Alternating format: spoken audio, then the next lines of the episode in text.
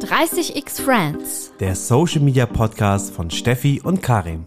Das ist eben auch das Problem, dass wenn du jetzt eine Frage stellst, ChatGPT aktuell nicht sagt, tut mir leid, weiß ich nicht, mhm. sondern gibt dir eine Antwort zurück, die total richtig klingt, total selbstbewusst, grammatikalisch perfekt formuliert. Mhm. Und wenn du eben den Wahrheitsgehalt nicht selber checken kannst, dann ähm, ja, übernimmst du das einfach und denkst, naja, die KI hat es mir doch gesagt, aber es kann eben auch vollkommener Unsinn sein. Das heißt, es ist total wichtig zu verstehen, dass ChatGPT irgendwo halt auch nur das wiedergibt, was bereits im Internet existiert. Und manche Informationen gibt es vielleicht gar nicht im Internet, manches ist vielleicht auch falsch, vielleicht sogar absichtlich falsch im Fall von Fake News. Dann gibt es ja immer noch den gewissen Bias, dass so eine KI natürlich auch gewisse Vorurteile hat, wenn es eben mit Vorurteilen gefüttert wird. Also dieses Modell ist weit davon entfernt, perfekt zu sein. Und das sagen sogar die Gründer oder das Team von OpenAI selbst, ähm, dass das natürlich alles noch sehr mit Vorsicht auch zu genießen ist. Und vielleicht haben wir dann in ein, zwei Jahren Avatare, die du kaum noch von der Realität unterscheiden kannst. Und spätestens da solltest du, glaube ich, schon transparent machen, dass das eben kein Mensch ist, der da die hm. Tagesschau vorliest, sondern eben ein Avatar. Und da wird es jetzt wahrscheinlich einen Shift dahin, dahin geben, dass man sagt, okay, so eine lange Hausarbeit oder Diplomarbeit aufzugeben, ähm, die dann zu Hause eh vom Computer gelöst wird, das macht wahrscheinlich gar keinen Sinn. Aber was wäre denn, wenn die Leute quasi in ihrer Freizeit mit ChatGPT so viel trainieren können, wie sie wollen, aber dann dafür in einer kürzlichen mündlichen Prüfung zeigen müssen, dass sie eben klar denken können? Jeder möchte Texte mit KI generieren, aber niemand möchte Texte lesen, die von einer KI generiert werden. Ganz schön steile These, das habe ich letztens auf Twitter gelesen und damit steigen wir auch direkt ein in die neue Podcast-Folge von 30x Friends. Ich grüße euch alle da draußen, die ihr zuhört. Wir haben heute den Digital-Trend-Experte Theo Pham wieder zu Gast. Ihr erinnert euch vielleicht an eine letzte Folge, die wir mit ihm gemacht haben zum Thema Metaverse, aber Theo beschäftigt sich mit viel mehr Themen als nur dem Metaverse. Äh, also mit Innovation, Digitalthemen, ist ein absoluter Experte. Und bevor wir einsteigen, begrüße ich natürlich auch meinen Co-Host, den Karim.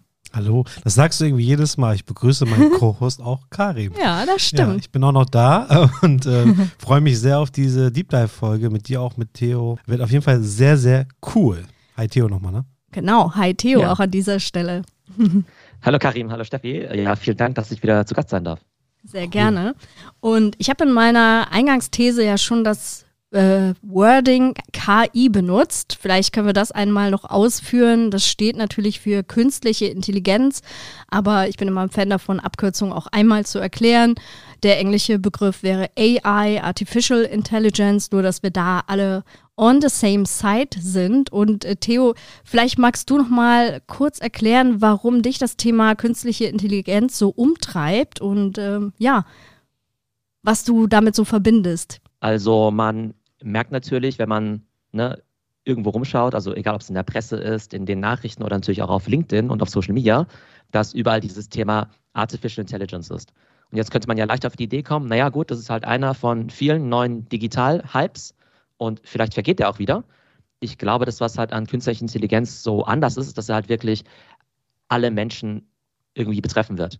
Denn selbst bei so einem Thema wie jetzt Metaverse zum Beispiel oder TikTok, das sind natürlich im Marketing wirklich extrem relevante Plattformen und Technologien. Aber wenn du dir jetzt mal ein Unternehmen vorstellst, dann kannst du halt sagen, okay, da gibt es meinetwegen 100 Mitarbeiter, davon arbeiten vielleicht 10 im Marketing und davon sind vielleicht 10 Prozent vielleicht an dem Thema TikTok dran. Das heißt, von den 100 Mitarbeitern, also von den 100 Mitarbeitern, ist vielleicht dieses Thema TikTok dann gerade mal für 1% relevant. Und ich denke, beim Thema künstliche Intelligenz wird es so sein, dass es eher für 100% der Leute relevant sein wird. Einmal, weil es dadurch vielleicht neue Geschäftsmodelle und neue Produkte geben wird, aber vor allem, weil wir alle eben diese neuen Tools eben nutzen können, um unsere Produktivität zu steigern und um damit besser zu arbeiten. Mhm. Und deshalb glaube ich, dass das einfach ein Thema ist, was alle Branchen und alle Berufsbilder total verändern wird. Ja, krass. Du hast gerade Tool angesprochen, also da bin ich bei einem aktuellen Thema tatsächlich. ChatGPT würde ich jetzt mal so als Tool, Hilfsmittel bezeichnen. Vielleicht für die da draußen, die noch nichts von ChatGPT gehört haben, fällt mir übrigens sehr schwer, das zu glauben mittlerweile. Mhm. Ähm, eine kurze Einordnung vielleicht. Also, wer steckt für dich wirklich hinter ChatGPT? Ja, tatsächlich wurde das ähm, genau Unternehmen OpenAI ja schon vor einigen Jahren in San Francisco gegründet. Ich glaube, 2017 war das schon. Und das ist ja als Non-Profit entstanden, um einfach die Forschung im Bereich KI eben voranzubringen. 2019 kam dann das Investment von Microsoft, eine Milliarde Dollar, mhm. unter anderem deshalb, weil sie festgestellt haben, Mensch, diese KI-Forschung, die ist richtig teuer und verschlingt richtig viele Computerressourcen. Mhm. Also diese Antworten, die ChatGPT heute für uns generiert, die ähm, verbraucht total viel Rechenleistung. Und dann haben sie halt irgendwann gesagt, okay, wir wollen eigentlich ein Non-Profit sein. Auf der anderen Seite verursacht das wahnsinnig viele Kosten. Dann haben sie sich eben unter anderem Microsoft als großen Investor an Bord geholt. Mhm. Und Microsoft ähm, bietet, also gibt sozusagen nicht nur Geld rein, sondern auch über seinen Cloud-Dienst Azure eben auch noch die nötige Rechenkapazität. Und dann haben sie aber eine Art Shift gemacht, für den sie zum Teil auch kritisiert werden, nämlich dass sie gesagt haben, naja, neben unserer Stiftung haben wir jetzt eben auch einen kommerziellen Arm bei OpenAI. Und diese, dieser kommerzielle Arm, der ähm, ist heute mit 29 Milliarden bewertet, Krass. weil Microsoft vor kurzem eben 10 Milliarden Dollar nachgeschossen hat, um eben dieses Unternehmen weiter zu finanzieren. Ja, krass. Ist wirklich äh, krass. Und ich finde, das ist jetzt eine Zeit, wo das erste Mal so richtig auch für jeder Mann, jede Frau, ähm, KI so richtig anfassbar wird, eben weil es diese äh, kostenfreie Version auch von ChatGPT gibt, aber auch ähm, Bezahlmodelle, die dahinter stecken. Vielleicht kannst du das nochmal erklären, äh, Theo, was es damit eigentlich auf sich hat. Was kann die Bezahlversion mehr und was können aber jede Leute auch schon mit der kostenlosen Version machen? Genau. Ähm, ich würde vielleicht gerne noch einen Schritt zurückgehen und vielleicht die Frage klären, warum es gerade jetzt diesen Boom gibt. Mhm. Und zwar gibt es künstliche Intelligenz natürlich schon seit Ewigkeiten, wahrscheinlich schon seit den 1950ern als ähm, Teilforschungsgebiet von der Informatik. Und wir benutzen ja jeden Tag auch schon irgendwo künstliche Intelligenz. Zum Beispiel die ganzen ähm, ja, Empfehlungen bei TikTok, bei Spotify und Amazon. Das sind ja auch alles äh, Ausprägungen von künstlicher Intelligenz. Genauso, wenn wir Siri, Alexa oder den Google Assistant benutzen. Und natürlich auch in der Medizin zum Beispiel, wenn es um äh, Diagnose geht oder um das Analysieren von Röntgenbildern. Das heißt, das Thema KI ist eigentlich schon überall für uns präsent. Und jetzt ist eben spannend, dass es jetzt ja gefühlt ja doch diesen Durchbruch gab. Und zwar das, was ich eben gerade eben erwähnt habe, diese Anwendung, das ist die sogenannte analytische künstliche Intelligenz. Das heißt, da werden Sachen analysiert, Muster erkannt. Und das, womit wir es jetzt zu tun haben, ist die sogenannte generative künstliche Intelligenz. Das heißt, da werden Sachen geschaffen und generiert. Das heißt, da geht es nicht nur um Texte, sondern auch um Bilder, um Videos, um Computercode, mhm. komplette Webseiten und Computerspiele können jetzt von Computern alleine generiert werden, indem wir einfach irgendeine Idee eintippen oder vielleicht auch eine Idee einfach einsprechen, ohne dass wir selbst, ähm, ohne dass wir selbst eben programmieren können müssen. Das heißt, irgendwo war die KI der letzten Jahrzehnte immer irgendwo, ich sag mal, den Nerds vorbehalten oder eben den Forschern. Ja. Und jetzt gibt es eben so einfache Interfaces, wie zum Beispiel so ein Chatbot, mit dem eben wirklich jeder interagieren kann und wo es eigentlich auch fast jedem sofort innerhalb der ersten Minuten total offensichtlich wird, warum das jetzt so nützlich ist.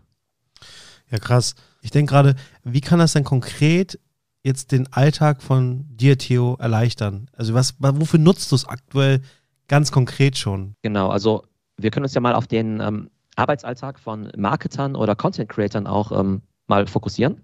Beispiel, ähm, ich möchte eine Folge über künstliche Intelligenz machen und eine Podcast-Folge. Und oftmals ist es ja so, man plant irgendwas und dann ist man irgendwie vor einem leeren Blatt Papier oder vor einem weißen Computerscreen. Und dann könnte ich einfach ChatGPT fragen, hey ChatGPT, du bist ein, du bist ein Experte für künstliche Intelligenz. Ich möchte eine Podcast-Folge zu dem Thema machen für Anfänger bitte gib mir mal eine Outline oder zehn Ideen für ja, Podcast-Fragen, die ich meinem Interviewpartner stellen möchte. Ne? Und dann spuckt er dir sofort eben diese zehn Fragen aus. Das heißt, auch ihr jetzt in der Interviewvorbereitung, ne, ihr habt natürlich selbst eben auch eure Fragen generiert, aber es hätte ja auch sein können, dass ihr sagt, Mensch, ähm, ich möchte jemanden zu einem Interview, äh, jemanden zu einem Thema interviewen, von mhm. dem ich selbst vielleicht gar nichts weiß. Dann könnte ChatGPT euch dann eben die zehn Fragen generieren. Ihr könntet zum Beispiel zur künstlichen Intelligenz auch sagen, okay, jetzt haben wir die Fragen. Äh, bitte generiere doch einen coolen Titel für mich, ähm, der besonders ja, klickbar ist, auf den Leute dann auch klicken wollen. Im nächsten Schritt könntet ihr sagen, hey, ich will doch auch noch ein YouTube-Video draus machen. Was wäre denn ein guter YouTube-Titel? Und was wäre denn ein Bild, das eben gut klickt? Und dann gibt es eben andere ja, äh, Tools, die eben Bilder generieren, wie zum Beispiel DALI oder Midjourney. Ähm, und die würden euch zum Beispiel Thumbnails generieren. Ja? Das heißt, alle Prozesse, bei denen ihr normalerweise sehr viel Zeit und vielleicht auch Hirnschmalz reinstecken müsst, können vielleicht durch die KI noch nicht komplett ersetzt werden, aber die machen euch eben Entwürfe, die zum Teil jetzt schon auf 80, 90 Prozent Niveau sind. Ich finde das auch äh, total krass, weil ich das auch mittlerweile echt immer gerne nehme als äh, Inspirationsquelle, als Inputquelle. Äh, ich glaube, wir alle, die in der Kommunikation arbeiten, in Social Media, kennen das, äh, wenn wir eine Story entwickeln wollen fangen wir erstmal an vor dem leeren Blatt. Und äh, ich finde, da ist ChatGPT ziemlich cool, so diese Hürde zu nehmen, wie fange ich eigentlich an? Und das sind so, glaube ich, ganz einfache Szenarien, die äh, wir uns da vorstellen können. Mhm. Und Theo, du hast ja jetzt auch gerade viele Beispiele genannt, die sich auf den Social Media oder auch Kommunikationsbereich äh, so ein bisschen äh, fokussieren. Aber was gibt es außerhalb dieser Branchen noch, wo solche Tools wie ChatGPT oder andere KI-Tools ähm, helfen können? Also für welche anderen Branchen ist das auch interessant? Also eigentlich kannst du es wirklich bei ja für jede Tätigkeit benutzen. Also stell dir vor, du arbeitest jetzt im, im Personalwesen und ähm, willst jetzt ähm, eine, eine Stelle ausschreiben. Welche Fragen stellst du dann immer? Nehmen wir an, du willst jetzt einen äh, Programmierer einstellen, dann musst du ja eine Jobbeschreibung schreiben Du willst natürlich auch wissen, wie viel so eine Person verdient. Und du möchtest vielleicht auch ein paar ähm, ja, Interviewfragen haben. Das heißt, welche Fragen würde ich in dieser Person stellen? Und jetzt könntest du zum Beispiel äh, hergehen und einfach ChatGPT genau diese Frage stellen und sagen, hey, ChatGPT, also der Prompt, ne, der Prompt ist ja immer das, was man eingibt, mit dem man eben auch diese Antwort generieren möchte. Dann würdest du sagen, du gibst dem Tool erstmal einen Kontext. Du sagst, ähm, du, also du, ChatGPT, bist ein Experte für Programmierer-Recruiting ich möchte einen Python-Programmierer einstellen, vielleicht der Senior ist. Ähm, bitte gib mir eine Jobbeschreibung, das durchschnittliche Gehalt plus fünf Fragen, die ich dem Interview stellen kann. Und drei Sekunden später kommt da eine ziemlich perfekte Antwort raus. Und das kannst du dir dann in, das kannst du dann in verschiedensten Sprachen machen lassen. Ähm, und das Coole ist halt auch, dass es bei dass du ja, also die meisten von uns benutzen ChatGPT ja so, dass man einfach immer eine Frage eingibt und dann kommt eben eine Antwort raus. Du kannst ChatGPT aber auch sagen, äh, lieber ChatGPT, erstelle eine Tabelle mit folgenden Jobprofilen, Python-Programmierer, TikTok-Manager oder äh, Junior-Controller. In der Spalte 1 schreibe da die Jobtitel rein, in der Spalte 2 die Jobbeschreibung, in der Spalte 3 die Gehälter, in der Spalte 4 die Interviewfragen und dann rattert der dir in ein paar Sekunden eine komplette Tabelle runter, die du dann copy-pasten kannst in Excel, die du sofort benutzen kannst. Und je besser du dich eben mit diesem Prompten auskennst, je besser du weißt, je mehr du weißt, was möglich ist, desto mehr kannst du dieses Tool dann eben auch nutzen. Und diesen Use Case, den ich gerade für das Personalwesen beschrieben habe, kannst du für jeden Job benutzen, wo man sich einfach überlegen kann, Mensch, was mache ich eigentlich so den lieben langen Tag? Was kostet richtig viel Zeit an manueller Recherche? Und da kann mir so ein Tool, was vermeintlich alles weiß, ne, aber nicht fehlerhaft ist, mir enorm weiterhelfen. Krass. Ich habe natürlich äh, es mir nicht nehmen lassen, um ChatGPT parallel mal gefragt. Also ich habe es jetzt nicht so ausführlich äh, beschrieben, äh, was natürlich immer hilfreich ist, wie so ein Briefing. Ich möchte einen Senior-Programmierer einstellen. Welche fünf Fragen soll ich stellen? Habe ich direkt äh, mhm. eingegeben in dem Prompter. Und ähm, ja, bei der Einstellung eines Senior-Programmierers sollten Sie sicherstellen, dass er Sie über fundierte Kenntnisse und Erfahrungen verfügt. Hier sind fünf Fragen, die Sie stellen können, um dies zu überprüfen. Ich werde jetzt nicht alle fünf Fragen vorlesen. Eine Frage ist aber zum Beispiel, ähm, können Sie uns etwas über Ihr bisherigen äh, beruflichen Werdegang und Ihre Erfahrungen in der Softwareentwicklung erzählen? Ja, ich sag mal so. Es hört sich ein bisschen basic an, aber vielleicht eine zielführende Frage, oder? Ja, genau. Also oftmals ähm, werden die Antworten von solchen Tools ja auch vielleicht zu Recht dafür kritisiert, dass die vielleicht zu generisch sind. Stimmt zum Teil auch.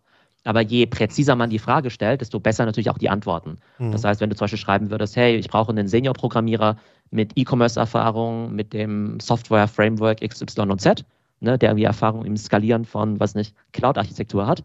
Ich habe jetzt einfach mal in die Tüte gesprochen. Dann kommen vielleicht auch wieder speziellere Fragen dabei raus. Ne? Und dann fragt er vielleicht, hey, was sind die Vorteile äh, von äh, Google Cloud versus Amazon Cloud versus Microsoft Azure, wenn es um die Skalierung von äh, E-Commerce, äh, weiß nicht, äh, von E-Commerce Performance geht oder sowas. Ne? Mhm. Ähm, das heißt, da ist es auch, ist halt übrigens halt auch interessant, ne? dass es halt auch ein wichtiger, ein immer wichtigerer Skill wird, ähm, diese Prompts eben auch richtig zu setzen. Ähm, das bedeutet, du kannst eine und dieselbe Person oder du kannst irgendwie zwei Personen vor allem dasselbe Tool setzen. Ähm, die haben Zugriff auf die gleichen Möglichkeiten, aber eine Person kann eben viel besser das Tool mit guten Daten oder Inputs füttern mhm. und kriegt deshalb natürlich auch viel bessere Antworten. Außer jetzt, dass die Datenquellen wahrscheinlich aus 2021 äh, bezogen werden Was sind denn so die fehleranfälligen Sachen von so einer KI? Oder in dem Fall von ChatGPT? Also, was sollte man vielleicht nicht machen? Also, warum ist es vielleicht auch nicht so gut, sich nur darauf zu verlassen? Ja, also das Interessante an dieser künstlichen Intelligenz ist, dass sie in diesem Fall gar nicht so intelligent ist. Hört sich erstmal komisch an, aber ähm, hinter ChatGPT liegt ja ein sogenanntes Large Language Model, also ein großes Sprachmodell. Und dieses Sprachmodell hat eben Milliarden von Texten im Internet gelesen und kann diese quasi nicht nur verstehen und interpretieren, sondern auch neue Texte entwerfen. Das bedeutet aber, was in diesem Modell passiert, ist, dass es mit Wahrscheinlichkeiten arbeitet. Das heißt, die können eine gewisse Wahrscheinlichkeit ausrechnen, ähm, welches Wort, wenn jetzt ein Wort kommt, welches Wort folgt aufs nächste. Das heißt, wenn ich jetzt zum Beispiel sagen würde, ähm, äh, Rotkäppchen und der Böse. Ne? Wolf. Genau, ja, so. genau ne? Ja, mhm. ja, Rotkäppchen und der böse Wolf. Wahrscheinlich ist die Wahrscheinlichkeit vom Wolf wahrscheinlich irgendwie 99 Prozent. Mhm. Und vielleicht Rotkäppchen und der böse Drache hat vielleicht auch irgendjemand mal geschrieben, aber es ist relativ unwahrscheinlich. Und das heißt, ähm, ChatGPT berechnet eben diese ganze Wahrscheinlichkeit von, von Redewend Redewendungen, von Informationsbruchstücken, ähm, sogenannten Token und setzt dadurch eben Sachen zusammen, die extrem gut funktionieren. Ähm, aber die wissen, also, aber ChatGPT weiß jetzt nicht, ob es richtig ist oder falsch. Und das ist eben auch das Problem, dass wenn du jetzt eine Frage stellst, ChatGPT aktuell nicht sagt, tut mir leid, weiß ich nicht, mhm. sondern gibt dir eine Antwort zurück, die total richtig klingt, total selbstbewusst, mhm. grammatikalisch perfekt formuliert. Mhm. Und wenn du eben den Wahrheitsgehalt nicht selber checken kannst, dann ähm, ja, übernimmst du das einfach und denkst, naja, die KI hat es mir doch gesagt, aber es kann eben auch vollkommener Unsinn sein. Das heißt, es ist total wichtig zu verstehen, dass ChatGPT irgendwo halt auch nur das wiedergibt, was bereits im Internet existiert. Und manche Informationen gibt es vielleicht gar nicht im Internet, manches ist vielleicht auch falsch, vielleicht sogar absichtlich falsch im Fall von Fake News. Dann gibt es ja immer noch den gewissen Bias, dass so eine KI natürlich auch gewisse Vorurteile hat, wenn es eben mit Vorurteilen gefüttert wird. Also dieses Modell ist weit davon entfernt, perfekt zu sein. Und das sagen sogar die Gründer oder das Team von OpenAI selbst, ähm, dass das natürlich alles noch sehr mit Vorsicht auch zu genießen ist. Ja, mhm. absolut. Ich finde, wir können jetzt schon mal festhalten, je mehr man sich aber mit diesen Tools beschäftigt und je mehr man auch selber ausprobiert, desto besser wird man darin auch äh, gewisse Fragestellungen zu äh, machen. Und je mehr man selber auch in seinem Themengebiet natürlich Experte, Expertin ist, äh, desto mehr kann man auch validieren, wie zufrieden oder wie richtig auch solche Ergebnisse sind. Äh, das finde ich schon mal sehr wichtig. Und wie du auch eben gesagt hast, Theo, am Ende des Tages ist das auch ein Skill, den ja, man sich aneignen sollte oder zumindest mal darüber nachdenken äh, könnte, ob das ein Skill ist, den man sich aneignen möchte. Denn ich glaube auch, dass das in Zukunft oder auch sogar jetzt schon immer wichtiger wird, auch mit solchen Dingen umzugehen. Äh, und vielleicht eher die Skepsis, natürlich kann man die auch haben, aber nicht dominieren zu lassen äh, und sich dann solchen Dingen zu versperren. Ähm, wie stehst du denn dazu? Ich hatte ja als Eingangsthese reingebracht, jeder möchte jetzt aktuell Texte mit KI generieren, aber keiner möchte diese KI-Texte lesen. Also sollte man denn eigentlich aus Transparenzgründen das offenlegen, wenn man einen Text mit der KI geschrieben hat oder von einer KI geschrieben wurde? Ich glaube, wir konsumieren jetzt schon ganz viel Content, ähm, bei dem die KI mehr oder weniger ihre Finger im Spiel hat. Ähm, manchmal sind es eben Texte, die automatisch generiert werden.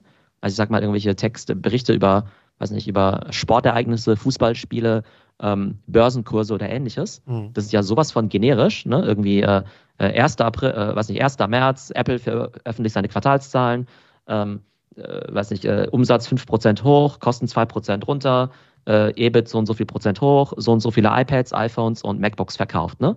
Das ist ja so ein bisschen Malen nach Zahlen. Und dafür musst du jetzt ja auch nicht unbedingt einen äh, Redakteur einstellen, dass er dir jetzt diesen Artikel schreibt.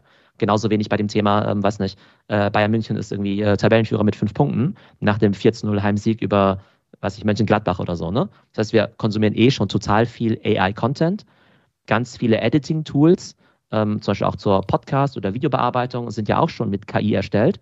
Und natürlich alle Arten von Bildern, äh, Videos mit Greenscreen, Effekte und so weiter. Also da ist überall schon KI mit dabei. Ich glaube aber schon, dass es jetzt eine gewisse Übergangsphase geben wird von Content-Arten, von denen wir erstmal erwarten würden als Menschen, dass die von Menschen erstellt worden sind. Und ich glaube, wenn man die komplett durch AI macht und das nicht offenlegt, dann, naja, es ist nicht unbedingt eine Täuschung, aber ja, es ist natürlich vielleicht so ein bisschen irreführend. Also Beispiel, es gibt ja nicht nur Texte, es gibt ja mittlerweile auch schon diese digitalen Avatare, mit denen spiele ich auch super gerne rum. Mhm. Wie funktionieren die? Die fütterst du mit einem Text und dann hast du eben einen Avatar, der in perfektem Englisch und in auch, ich sag mal, 90-prozentig gutem Deutsch sehr, sehr flüssig diese Texte wiedergibt und auch den Mund sehr, sehr realistisch bewegt. Mhm. Und diese Technologie wird ja eher besser als schlechter. Und vielleicht haben wir dann in ein, zwei Jahren Avatare, die du kaum noch von der Realität unterscheiden kannst. Und spätestens da solltest du, glaube ich, schon transparent machen, dass das eben kein Mensch ist, der da mhm. die hm. Tagesschau vorliest, sondern eben ein Avatar. Also das ist nochmal eine geile Challenge an die Tagesschau dann irgendwann in ein paar Jahren. Äh, ja. Wisst ihr, wisst ihr, was mir gerade eingefallen ist? Ich fände das eigentlich ziemlich cool, wenn eine KI auch unsere Podcasts schneiden könnte. oh ja, das ist ja spannend. Das ist, ja spannend. Ähm, das ist tatsächlich schon der Fall. Echt? Also es gibt ja eine ähm, Software, die nennt sich Descript. Mhm. Und wie funktioniert die? Während wir den Podcast jetzt aufnehmen, wird unser Gespräch live transkribiert. Das heißt, im Editing-Tool seht ihr schon komplett in Schriftform, was wir da sprechen. So, und was bedeutet das?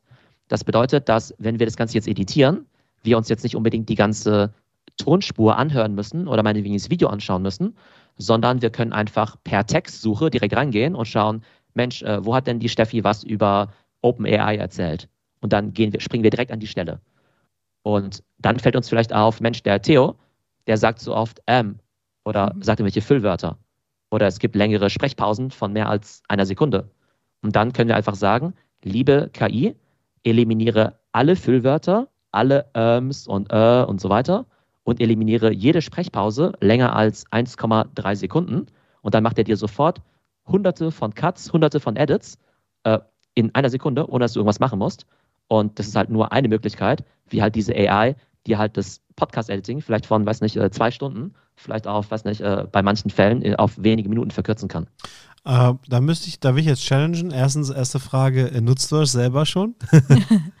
ich nutze es tatsächlich schon. Ähm, oh, krass. Das Problem ist nur, dass die Software tatsächlich, ähm, also dass manche, also normalerweise ist es so, dass die englische Version immer 100% der Features hat mhm. und die deutsche Version zum Beispiel nur, weiß nicht, 70% der Features. Das heißt, die KI kann in diesem Fall sehr gut die englischen Füllwörter erkennen, mhm. äh, aber vielleicht noch nicht so gut die deutschen, weil ja. sie vielleicht irgendwie M oder Gel oder so eben ja. noch nicht können.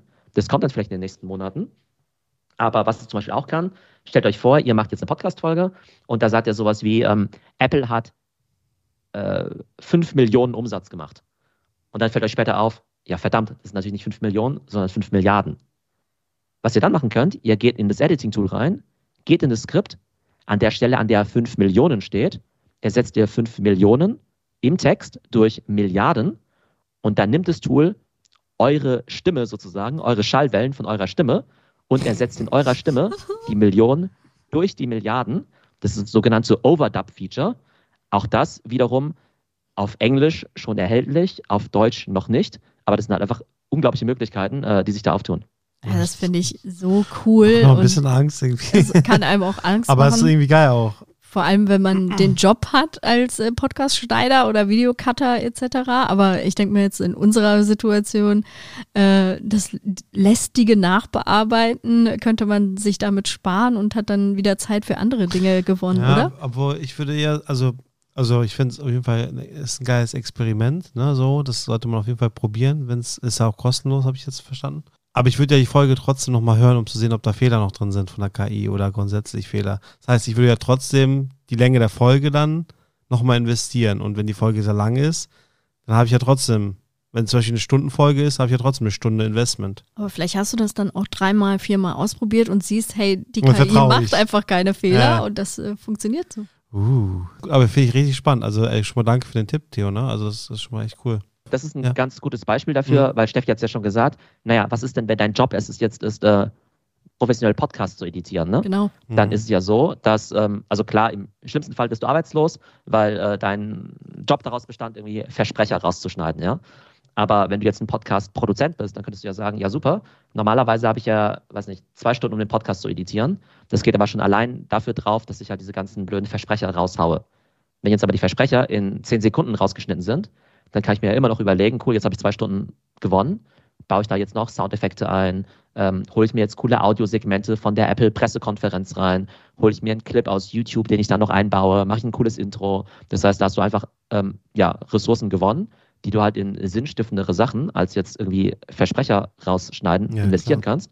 Und ich glaube, das wird halt bei vielen Tätigkeiten so sein, dass ähm, idealerweise diese KI eben ja additiv ist. Das heißt, die äh, also vereinfacht alles, anstatt jetzt irgendwie Jobs zu eliminieren. Und hoffentlich können wir uns dadurch äh, sozusagen mehr den kreativen Sachen widmen, als eben diesen ganz repetitiven Sachen, mhm. ähm, für die eine KI ja tatsächlich besser geeignet ist. Ein anderes Beispiel, wenn du jetzt Grafiker oder Designer bist, willst du ja auch nicht den ganzen Tag damit verbringen, jetzt irgendwie nur Bilder freizustellen äh, und irgendwie zu sehen, dass, äh, ja, ne, dass der Hintergrund ausgeschnitten wird. Hm. Das können ja Bildbearbeitungsprogramme heute auch in, innerhalb von ein paar Sekunden machen. Mhm. Und äh, das ist jetzt ja wirklich keine Aufgabe, die jetzt unbedingt ein Mensch machen muss. Und ich glaube auch nicht, dass in den letzten Jahren äh, es jetzt irgendwie eine Schwemme von ähm, ja, arbeitslosen äh, professionellen Bildfreistellern mhm. gab, sondern die Leute haben dann die Zeit genutzt, um äh, spannendere Sachen zu machen. Man muss ja auch mal festhalten, es ist ja auch in den letzten Jahren, Jahrzehnten auch immer wieder so gewesen, es gab neue Innovationen. Äh, manche Jobs haben an Bedeutung verloren, ja, aber dafür haben andere Jobs immer wieder an Bedeutung gewonnen oder es gibt neue Möglichkeiten. Ich glaube, wer bereit ist für Veränderung, für Innovation und mit der Zeit geht oder der Zeit am besten voraus ist, wird auch neues Themenfeld irgendwie haben, was entweder dem gleichen Themenfeld komplementär dient oder halt man äh, entwickelt sich auf neues Themenfeld weiter. Und ich glaube, ein klassisches Beispiel ist dafür so Pressearbeit. Von Pressearbeit so Richtung Social Media, wo du ja auch Pressearbeit machst, nur halt anders, ne?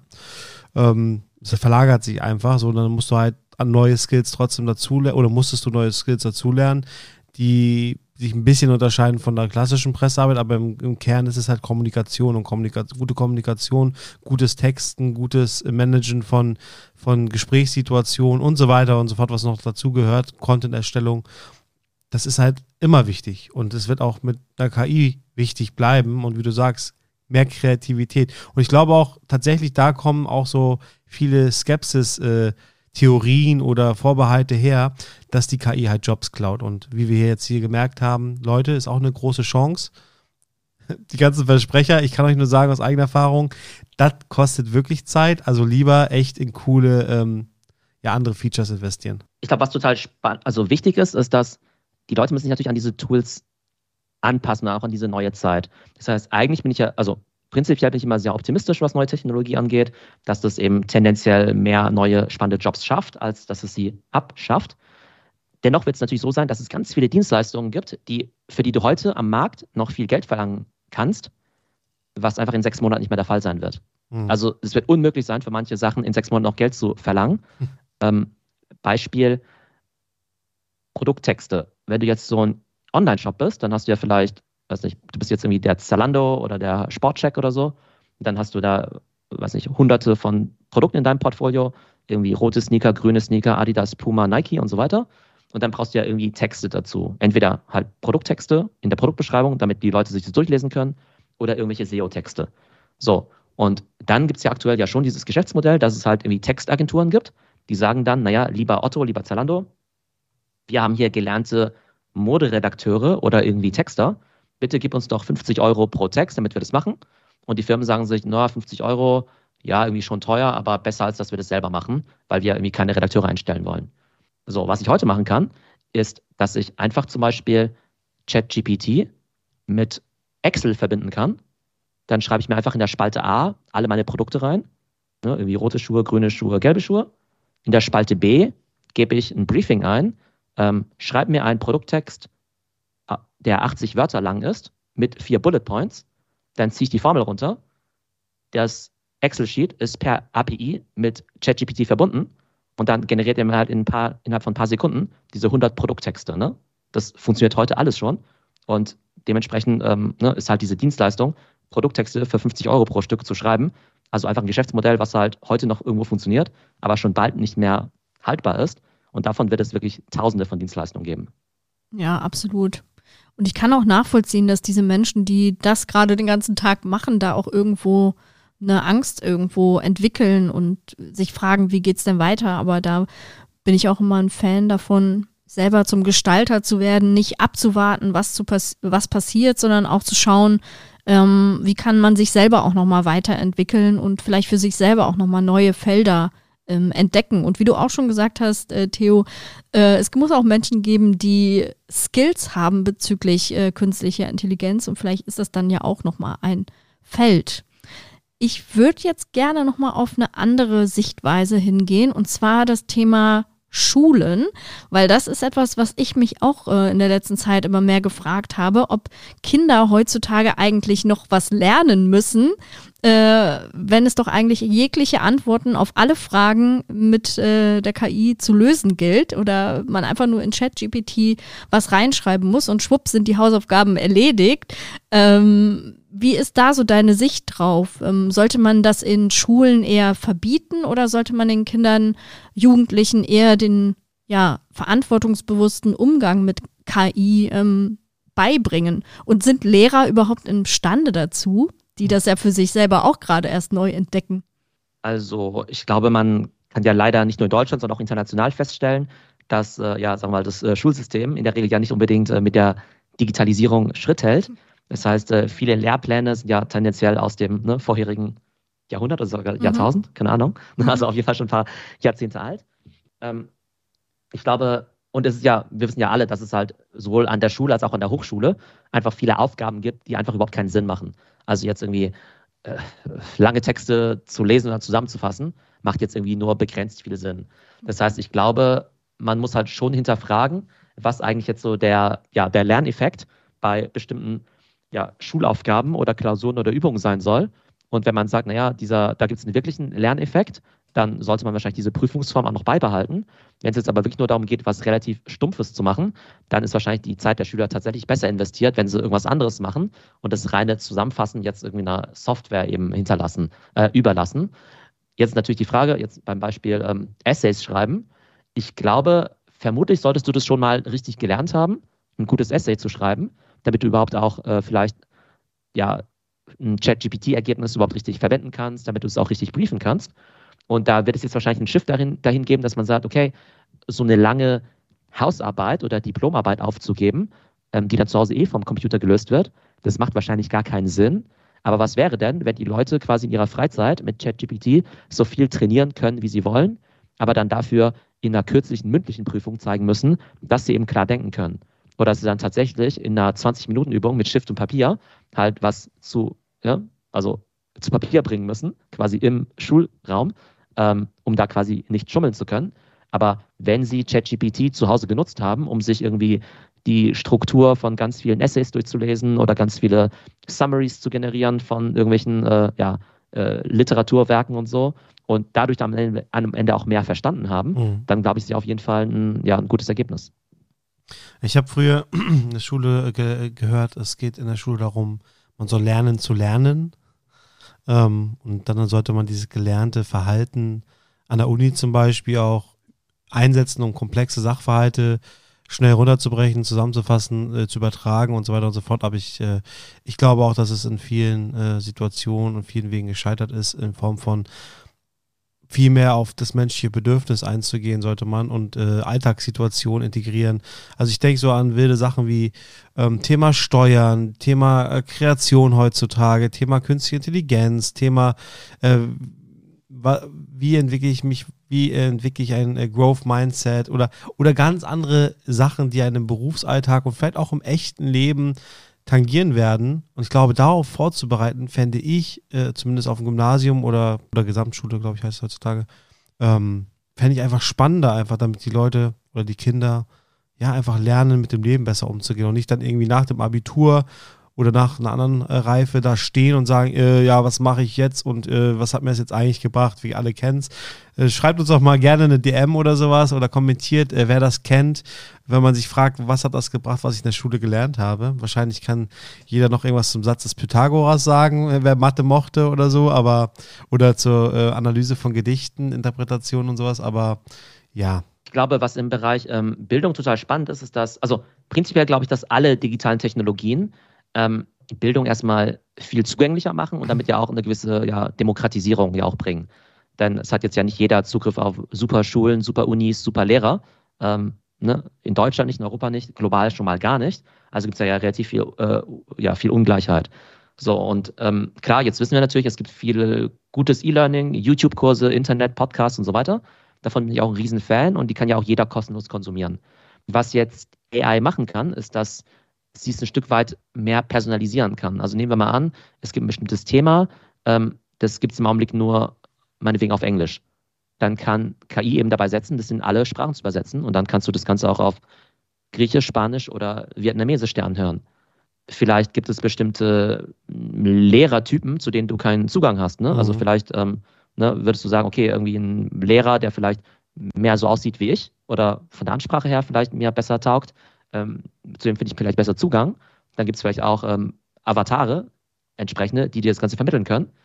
Ähm, bei ChatGPT ist ja auch so, dass du ja nicht nur Fragen stellst und dann Antworten bekommst, sondern du führst ja einen richtigen Dialog. Ja. Das heißt, du kannst mit dem Thema einsteigen und zum Beispiel fragen, wie mache ich denn einen Businessplan für einen Online-Shop? Und dann sagt er dir irgendwas. Da, da, da, und dann stellst du ja die Nachfrage und sagst, naja, äh, aber bei dem Online-Shop geht es irgendwie um äh, vegane Burger. Wie würdest du das denn sehen? Das heißt, da kannst du immer mehr in den Dialog gehen und ganz speziell auf deine Fragen dann eben auch Antworten bekommen. Ähm, und auch in der Schule ist es ja so, dass ja nicht jeder das gleiche Lerntempo hat. Jeder stellt sich vielleicht andere Fragen. Und jetzt kann ja nicht jeder sich irgendwie einen äh, Privatlehrer äh, leisten oder so. Und so gesehen kann die AI die auf gewisse Art und Weise einen Privatlehrer bieten, sowohl von der ne, sozusagen Sprache, Deutsch, Englisch, Französisch, als auch von der Ansprache bis hin zur individuellen Betreuung, dass du da eben auch wirklich in diesen Dialog treten kannst. Also klar ist jetzt im Augenblick erstmal das Augenmerk auf ähm, Schüler schummeln bei ihren Hausaufgaben, aber langfristig wird es aus meiner Sicht da ganz fantastische Möglichkeiten geben. Und ähm, ja, genau, aber da müssen sich natürlich alle Beteiligten ein Stück weit anpassen. Ja, auf jeden Fall. Hier vielleicht der Appell an alle Eltern da draußen. Also vielleicht sucht ihr mal das Gespräch mit euren Kindern, wenn ihr denn welche habt ich glaube, es ist immer gut, wenn man auch äh, signalisiert, ich als Elternteil habe auch Interesse daran und weiß, es gibt ChatGPT, weil manche, manche Eltern kriegen es halt nicht mit oder manche SchülerInnen denken halt, ja, meine Eltern wissen eh nicht, dass ich das nutze, aber wie cool ist das denn, wenn ihr sagt, hey, ich weiß, es gibt das und es kann helfen, aber es gibt noch mehr als das und ihr müsst äh, verstehen, wie man mit Sachen umgeht, was es für Risiken birgt, was es für Vorteile bringt. Ja, also ich finde es immer cool, wenn die Eltern ähm, ja mit den Kindern über sowas reden. Ist immer cooler. Lieber Theo, wir haben äh, so ein bisschen Zeitnot ähm, und deswegen zwei abschließende Themen oder Fragen, besser gesagt. Das erste Thema, Stichwort geistiges Eigentum. Stellen wir uns mal vor, man schreibt ein Buch und natürlich zieht man ChatGPT heran, um Hilfe, sag ich mal, reinzuholen. Wie steht es denn hier zum Beispiel mit der Kennzeichnungspflicht und wie wertig wäre so ein Buch? Ist das dann Plagiat? Also lustigerweise habe ich gerade darüber heute mit einer Urheberrechtsanwältin gesprochen. cool. Und ich habe ihr den folgenden Fall geschildert. Nehmen wir an, ich möchte jetzt ein Buch schreiben, zum Beispiel einen Elternratgeber. Mhm. Und ich sage jetzt zu ChatGPT, ähm, ich möchte einen Elternratgeber schreiben, mach mir doch mal Vorschläge für 15 Kapitel. Und dann gibt er mir die 15 Kapitel. Und dann sage ich, okay, schreib mir doch zu jedem Kapitel mal die Outline und schreib mir vielleicht auch noch die Texte. Und dann ist natürlich die Frage, naja, ähm, ist das jetzt mein Werk, weil ich ja sozusagen den Anstoß gegeben habe und die Inspiration und vielleicht auch noch ein bisschen die Texte oder so ändere, ähm, dann wäre es ja auch mein eigenes intellektuelles Eigentum, was dann auch nicht geklaut werden dürfte. Oder ist es so, dass eigentlich die Arbeit und die Texte eigentlich schon von ChatGPT oder anderen KI-Tools übernommen wird? Und dann wäre es ja, hätte ich tatsächlich jetzt keinen Anspruch drauf. Und natürlich ist es heute alles noch so ein bisschen Graubereich, aber ich glaube, die Frage ist halt, ähm, ist das Tool im Prinzip eine Art Assistent gewesen, der dir dabei ge geholfen hat, vielleicht auch den äh, Prozess ganz stark beschleunigt und vereinfacht hat. Aber du hast am Ende schon noch die Texte größtenteils selbst geschrieben, wenn auch mit einer gewissen Inspiration. Oder hast du einfach nur relativ faul halt irgendwelche Prompts angegeben und äh, du veröffentlichst im Prinzip 90% Output, der von einer Maschine geschrieben worden ist. Und im ersteren Fall, wo du auch noch sehr viel Selbstleistung gebracht hast, dann hast du auch das ja, Recht auf das intellektuelle Eigentum. Und im zweiten Fall ist es tatsächlich so, dass du ja im Prinzip jetzt nur den Text von einer KI eben übernommen hast und dann hast du da überhaupt keine äh, Urheberrechte mehr drauf. Also darf man nicht. Also du darfst es natürlich Fall. schon verwenden, aber du kannst jetzt nicht sagen, das ist jetzt irgendwie meins oder jetzt ja.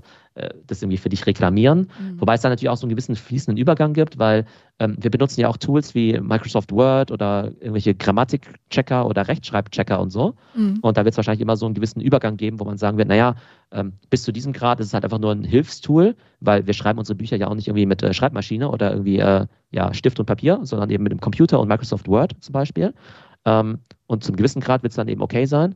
Und irgendwann ist es halt so, dass man im Prinzip einfach nur AI-Output hat. Und das kannst du nicht als dein eigenes verkaufen. Ja. Mhm. Aber es ist spannend. Äh, über das Thema habe ich mir auch viele Gedanken gemacht. Äh, wenn man jetzt ein Buch schreiben will, Kann man das nicht einfach dann von ChatGPT machen lassen? Würde ich eh nicht machen. Aber das würde ich auch ein bisschen anzweifeln. Aber als Hilfestellung definitiv. Warum sollte man das nicht nutzen? Ne? Hilfestellung, ja, aber ich, wir haben ja vorhin auch schon drüber gesprochen. Also ist immer die Frage, ein Sachbuch geht wahrscheinlich besser. Aber wenn man jetzt äh, persönlicher schreibt, äh, Erfahrungen mehr teilt und sowas, dann wird es ja zwangsläufig eh nicht funktionieren. Also Kann dir bestimmt auch einen Roman schreiben. Ja, das bestimmt. Aber wenn es jetzt Richtung Biografie oder Autobiografie oder solche Geschichten geht, dann kann das schon in Teilen schwer wahrscheinlich werden mhm. wenn du vor allem persönliche Anekdötchen integrierst und auch wenn du über eine, ein Thema schreibst, wo du irgendwie so aller Kolumne oder Blog irgendwie deine Meinung nochmal kundtust in einem anderen Stil. Hilf, Hilfestellung bestimmt, aber ich glaube, ohne einen Schliff stelle ich es mir hart vor, aber ich würde gerne mal ein Buch lesen, das von ChatGPT geschrieben wurde. Das ja, finde ich mal spannend. Aber, aber, witzigerweise kannst du ja auch ähm, den, die, du kannst ja auch immer den Stil auch noch mit als Prompt eingeben. Ja. Das heißt, du würdest ja nicht nur sagen, schreib einen Text über X, sondern schreibe einen Text über X äh, im Stile einer Autobiografie. Ich bin ein, ne, ich bin ein, äh, was nicht, äh, keine Ahnung, 70 äh, Jahre alter Mann, mhm. Äh, Hochschulabbrecher, aber dann erfolgreicher Unternehmer der irgendwie im rheinischen Dialekt immer spricht oder sowas, ne? Mhm. Und dann schreibt er dir halt tatsächlich so in dieser Art halt auch dann so deine Texte. Also klar musst du irgendwie noch selbst was ersetzen, äh, also ergänzen und so. Aber der kann relativ gut auch Tonalitäten äh, wiedergeben. Das heißt, du kannst auch schreiben, hey, schreibst in einem Boulevardstil, schreibst im äh, mhm. Sachbuchstil und so weiter. Ähm, da funktioniert echt schon ähm, einiges. Und jetzt haben wir ja immer relativ viel Fokus jetzt auf so ChatGPT und Texte und so gelegt. Aber was wir ja auch machen könnten, wir können auch einfach sagen, ähm, generiere mir die äh, mach mir die Illustrationen zu meinem Buch. Genau. Ähm, lass das Ganze als Audiobuch einsprechen. Und äh, wenn wir Bilder generieren können, können wir natürlich auch irgendwann Videos generieren. Das heißt, ich könnte auch äh, sagen, als Content Creator irgendwann, ähm, mach mir einen Zeichentrickfilm, so wie Ratatouille von Disney, aber statt mit einer Ratte mit einem Pinguin.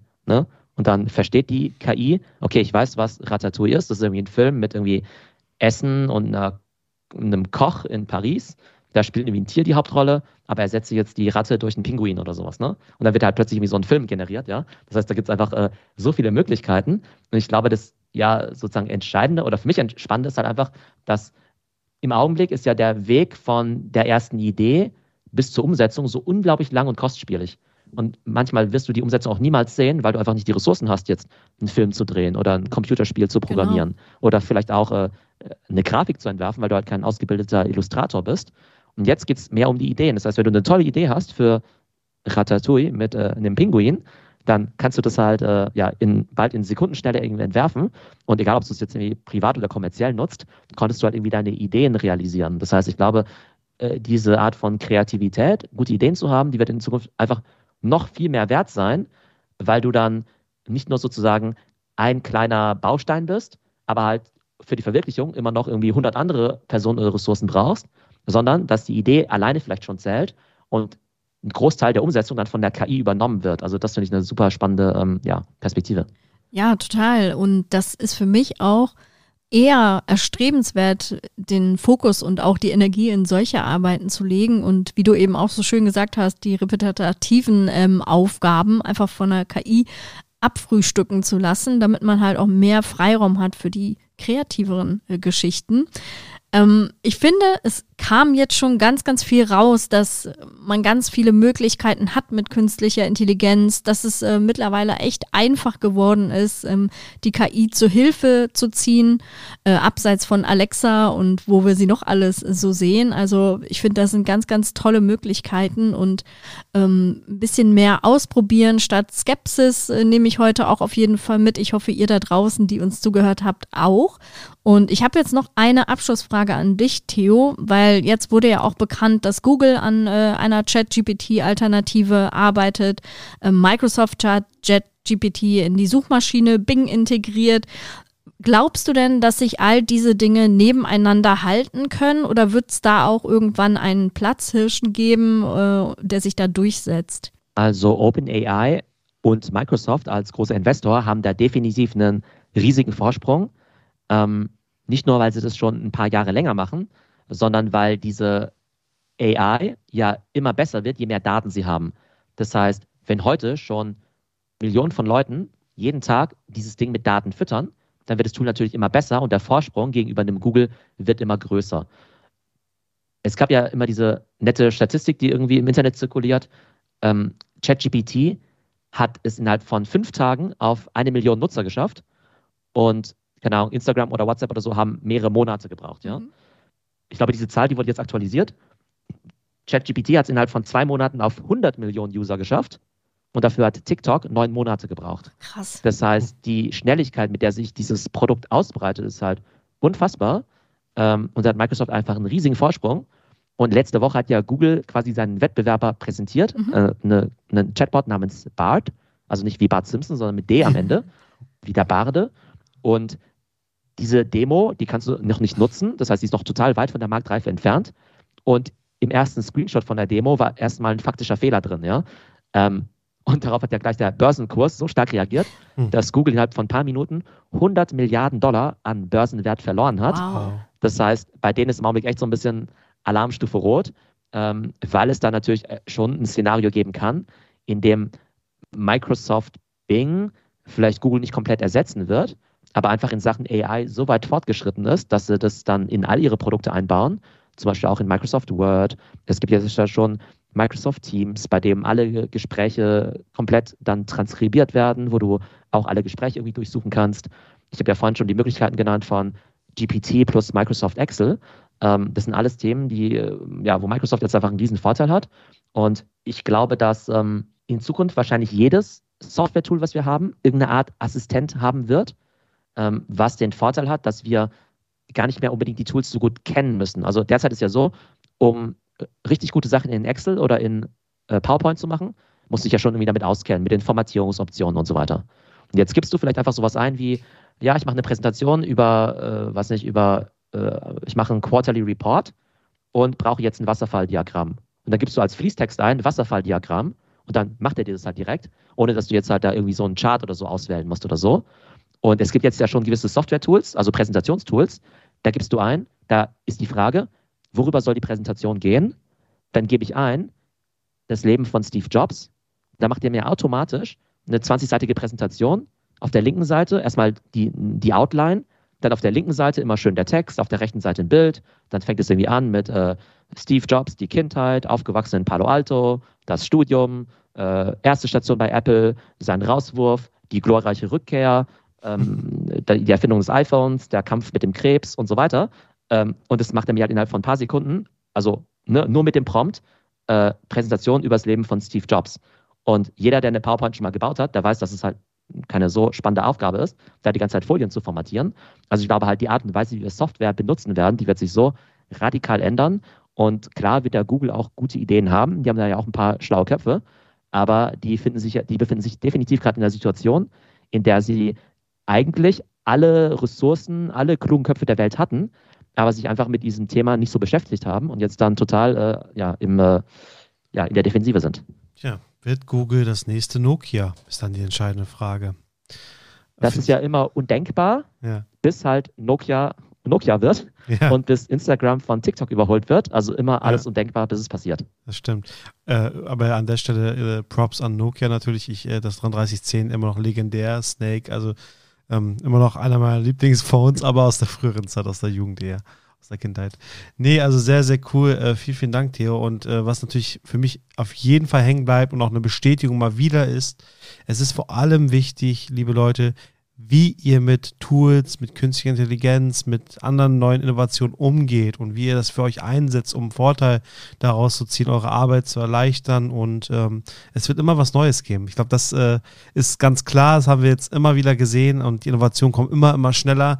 Finde ich auch wahnsinnig. Äh, von daher vielen, vielen Dank. War eine sehr coole Deep Dive-Folge, Theo. Vernetzt euch natürlich sehr gerne mit Theo, falls ihr es nicht schon getan habt. Folgt ihm auf Instagram, auf Twitter, auf LinkedIn und so weiter und so fort. Einen coolen Podcast hat Theo auch. Da gibt er auch coole Deep Dives und andere Themen, die er erläutert mit Gästen. Von daher vielen, vielen Dank, Theo. Hast du noch ein letztes Wort zu der Folge? Ich würde mich äh, dir anschließen, dass man einfach diese Tools ausprobieren sollte. Und ich glaube, wir leben echt in einer tollen Zeit, in der fast alle diese Tools kostenlos sind und eben auch nutzbar, ohne dass du ja jetzt irgendwie Technikexperte sein musst. Also wenn du dich vor drei Jahren hättest mit künstlicher Intelligenz beschäftigen wollen, hättest du wahrscheinlich programmieren können müssen. Ähm, hättest du, weiß nicht, vielleicht dich mit Python oder Machine Learning auskennen müssen, auskennen müssen. Und heute kannst du einfach mit deiner Sprache dann eben neue Sachen schaffen, eben generative KI. Also ich glaube, das ist auf der einen Seite eine ganz tolle Möglichkeit, dass es eben so zugänglich ist. Auf der anderen Seite gibt es jetzt auch keine Ausreden, dass man sagen kann, naja, ich habe keine Zeit dafür, es ist mhm. zu kompliziert oder es ist irgendwie zu teuer.